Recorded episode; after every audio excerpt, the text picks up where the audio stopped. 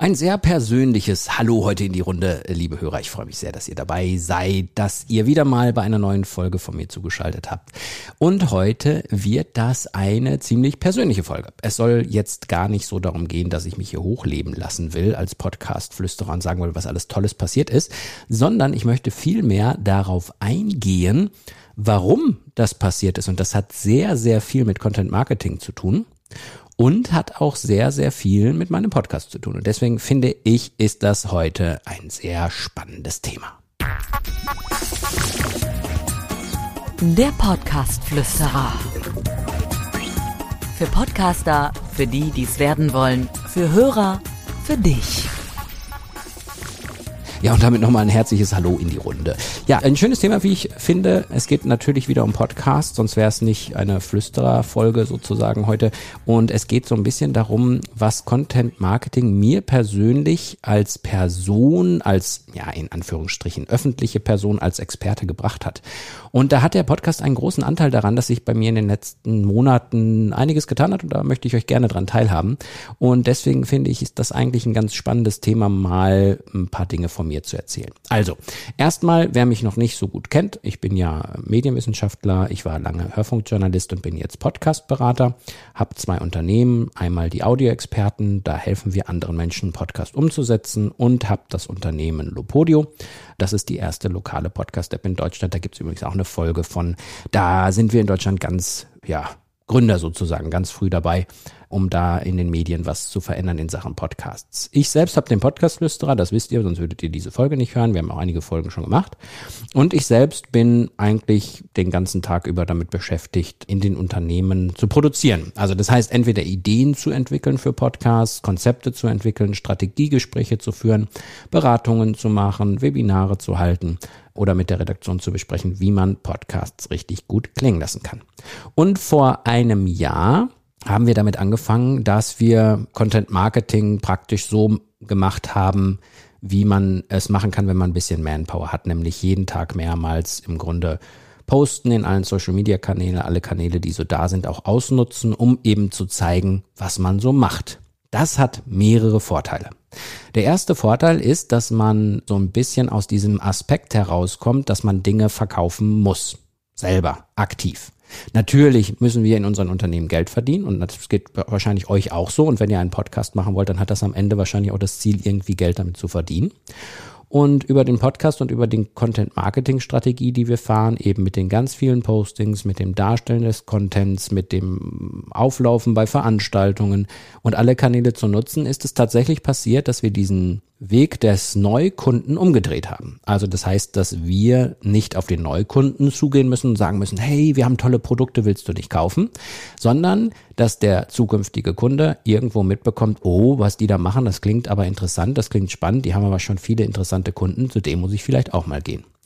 Und jetzt kommen wir so ein bisschen zu euch, weil ähm, mein Beispiel, was jetzt wirklich gut funktioniert hat, was wirklich schon seit einem Jahr läuft, dass wir eben keine Akquise mehr betreiben müssen, das kann auch mit eurem Podcast klappen. Und das sollte auch vielleicht in der Strategiebesprechung sozusagen für euren Podcast ein Ziel sein, eine Vision sein, dass man da einen großen Vorteil hat. Natürlich macht man Podcast erstmal auch darum, um das Thema aufzuklären. Man möchte den Menschen etwas mitgeben. Und wenn, ich sage immer, wenn jemand nichts kauft, weil er gar nichts braucht, ist es auch okay, äh, wenn er dann den Podcast hört. Aber ähm, es, man sollte es, wenn man den eigenen Podcast hat, eben strategisch einbauen. Und jetzt möchte ich euch ein Beispiel äh, von, von mir als Experte zeigen, was in den letzten Monaten so passiert ist, was aufzeigt, dass das wirklich funktioniert. Weil man kann ja sagen, ah, der Dirk, der erzählt viel. In seinem Podcast hat er auch schon mal von der Ziege erzählt und ich weiß gar nicht warum. Es gibt eine Storytelling zum Thema Ziege, noch für die, die es noch nicht gehört haben. Der kann mir viel erzählen, aber ist das denn auch wirklich so? Und deswegen möchte ich euch ein paar Dinge beschreiben. Also seitdem wir das machen, habe ich zum einen erwähnt, ist das mit der Akquise-Geschichte ein bisschen gedreht. Ne? Dass die Menschen auf uns zukommen, dass die Kunden, die Neukunden auf uns zukommen. Das sind teilweise Unternehmen, das sind teilweise Buchverlage, das sind teilweise Einzelpersonen, Institutionen, Vereine etc. Was ist noch passiert? Es war so, dass ich als ähm, Experte eine viel größere Wahrnehmung bekommen habe, dadurch, dass ich regelmäßig Podcasts gemacht habe, dadurch, dass ich regelmäßig Postings auch im Bereich Podcast und von meinen Firmen gemacht habe, bin ich irgendwie in die Geschichte reingerutscht, dass ich einer der führenden Podcast-Experten wohl in Deutschland sein soll, angeblich. So kann ich es mir nur erklären. Ich hatte ähm, zum Beispiel beim ZDF letztens einen tollen Einspieler, wo es um, zum Thema Podcast ging. Da rief mich auf einmal morgens ein Redakteur an, beziehungsweise rief mich nicht an, sondern hat mir eine Mail geschrieben, hat gesagt, hey, wir suchen einen Podcast-Experten und ich habe Sie da als erstes gefunden. Das ist schon mal ein gutes Zeichen, wenn man so einen Satz hört. Das bedeutet, dass man offenbar sehr sichtbar im Internet, in den Social-Media-Bereichen ist und hat dann mit mir ein Interview aufgezeichnet, was dann hinterher nach dem Frühstücksfernsehen in der Sendung Volle Kanne ausgestrahlt wurde. Eine schöne Geschichte, das ist jetzt natürlich nicht so, wie man sich das vorstellt, oh, der war jetzt einmal im Fernsehen, jetzt geht's aber los mit den Anrufen und so und da kommen dann tausende Anrufe und tausende Aufträge, so ist es nicht. Aber es ist natürlich ein weiterer Schritt in Richtung Personality-Aufbau das, was ihr auch in irgendeiner Form betreiben wollt mit dem Podcast, sei es denn so, dass bei euch der Podcast auf Personality ausgerichtet ist. Wenn ihr jetzt ein Unternehmer seid oder Pressesprecher oder ähm, überhaupt in der Unternehmenskommunikation tätig ist, dann gelten, gelten natürlich diese Regeln für euch nicht so. Da gibt es andere Regeln, aber ähnlich sozusagen. Aber bleiben wir bei diesen Personality-Gedanken, weil davon kann ich ein bisschen was erzählen. Also, ZDF.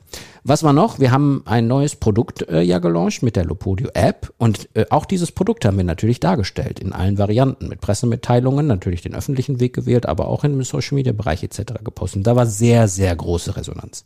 Wir haben da tatsächlich beim WDR einen großen Bericht gehabt. Wir haben bei Quotenmeter, bei podcast.de, bei Werben und Verkaufen, die größte Marketingzeitschrift sozusagen in Deutschland, hatten wir auch einen äh, kleinen Bericht.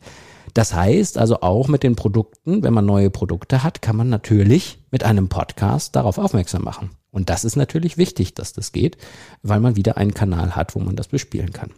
Was ist noch passiert? Im Jahreswechsel war es so, dass ich auf einmal eine E-Mail bekommen habe von einer sehr netten Dame, die heißt Nicole. Und die Nicole meinte so, ja, wir, ich bin vom, also vom, der Haufe Verlag möchte gerne ein Buch über Podcast, ein Taschengeld über Podcast schreiben. Und wir haben sie gefunden. Also fernab davon, dass ich es total toll finde und dass die Nicole super nett ist, ähm, war es natürlich für mich wieder ein weiteres Beispiel dafür, was aus Sichtbarkeit wird. Was aus Sichtbarkeit wird, sind eben ein Autorenvertrag, wo andere wirklich ihr Leben lang nach Buhlen mit einem guten Verlag einen guten Autorenvertrag zu machen. Und äh, das kam bei mir von alleine. Und eben dieses von alleine möchte ich gerne direkt wieder durchstreichen, weil es eben nicht von alleine kam, sondern weil es wirklich durch die regelmäßige Sichtbarkeit war. Und es gibt ganz, ganz viele da draußen, die dieses, die Content Marketing in verschiedensten Formen auch immer sagen, ihr müsst das machen oder auch, es gibt ja auch noch ganz andere Wege, Affiliate oder äh, irgendwelche Verkaufsfunnels aufmachen. Für mich persönlich war das alles immer sehr kompliziert und ich fand auch, ja, die, die Lehre oder wie man das eigentlich machen soll, das Social Media Marketing, das fand ich auch ziemlich kompliziert. Und deswegen bin ich für mich einfach den Weg gegangen, dass ich gesagt habe, alle Kanäle, die ich habe, die bespiele ich jetzt einfach täglich. Mit aber nicht nur nach 15 Sachen, sondern mit Dingen, die, die spannend sind, die irgendwie was Besonderes sind, die auf mein Leben ein bisschen auch abmünzen und, und auch ein bisschen was von mir erzählen und nicht nur Produkt, Produkt, Produkt, weil das ist das eigentlich Entscheidende. Dass die Menschen ein bisschen mitbekommen, wie derjenige so tickt, was derjenige so macht und ob der in Ordnung ist. Und da ihr nach 8 Minuten 30 jetzt gerade immer noch zuhört, gehe ich mal stark davon aus, dass ihr mich nicht doof findet, weil sonst würdet ihr wahrscheinlich nicht mehr zuhören. Aber ich möchte, wie gesagt, den Fokus euch nochmal ja, mitgeben.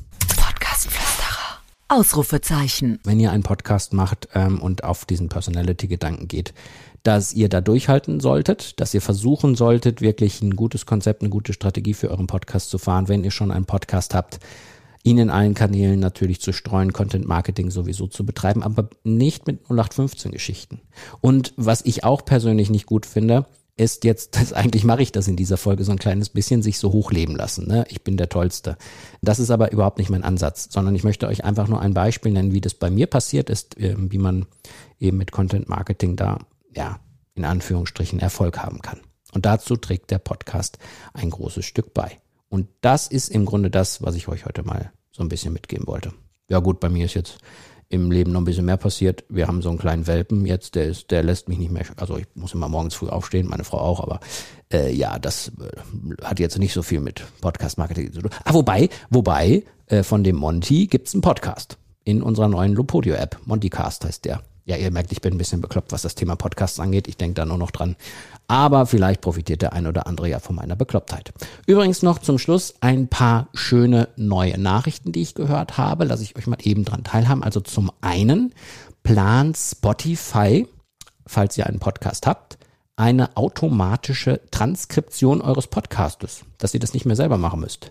Das soll, was das SEO-Marketing angeht, was Google angeht, sehr, sehr positiv sein. Und äh, vielleicht hat jeder von euch ja auch schon mal bemerkt, manchmal ist es auch ganz schön, wenn die Schrift unten mit durchläuft äh, bei einem bei einem Podcast beziehungsweise bei einem Video. Das soll tatsächlich jetzt automatisiert irgendwann geschehen. Fand ich eine sehr tolle Nachricht.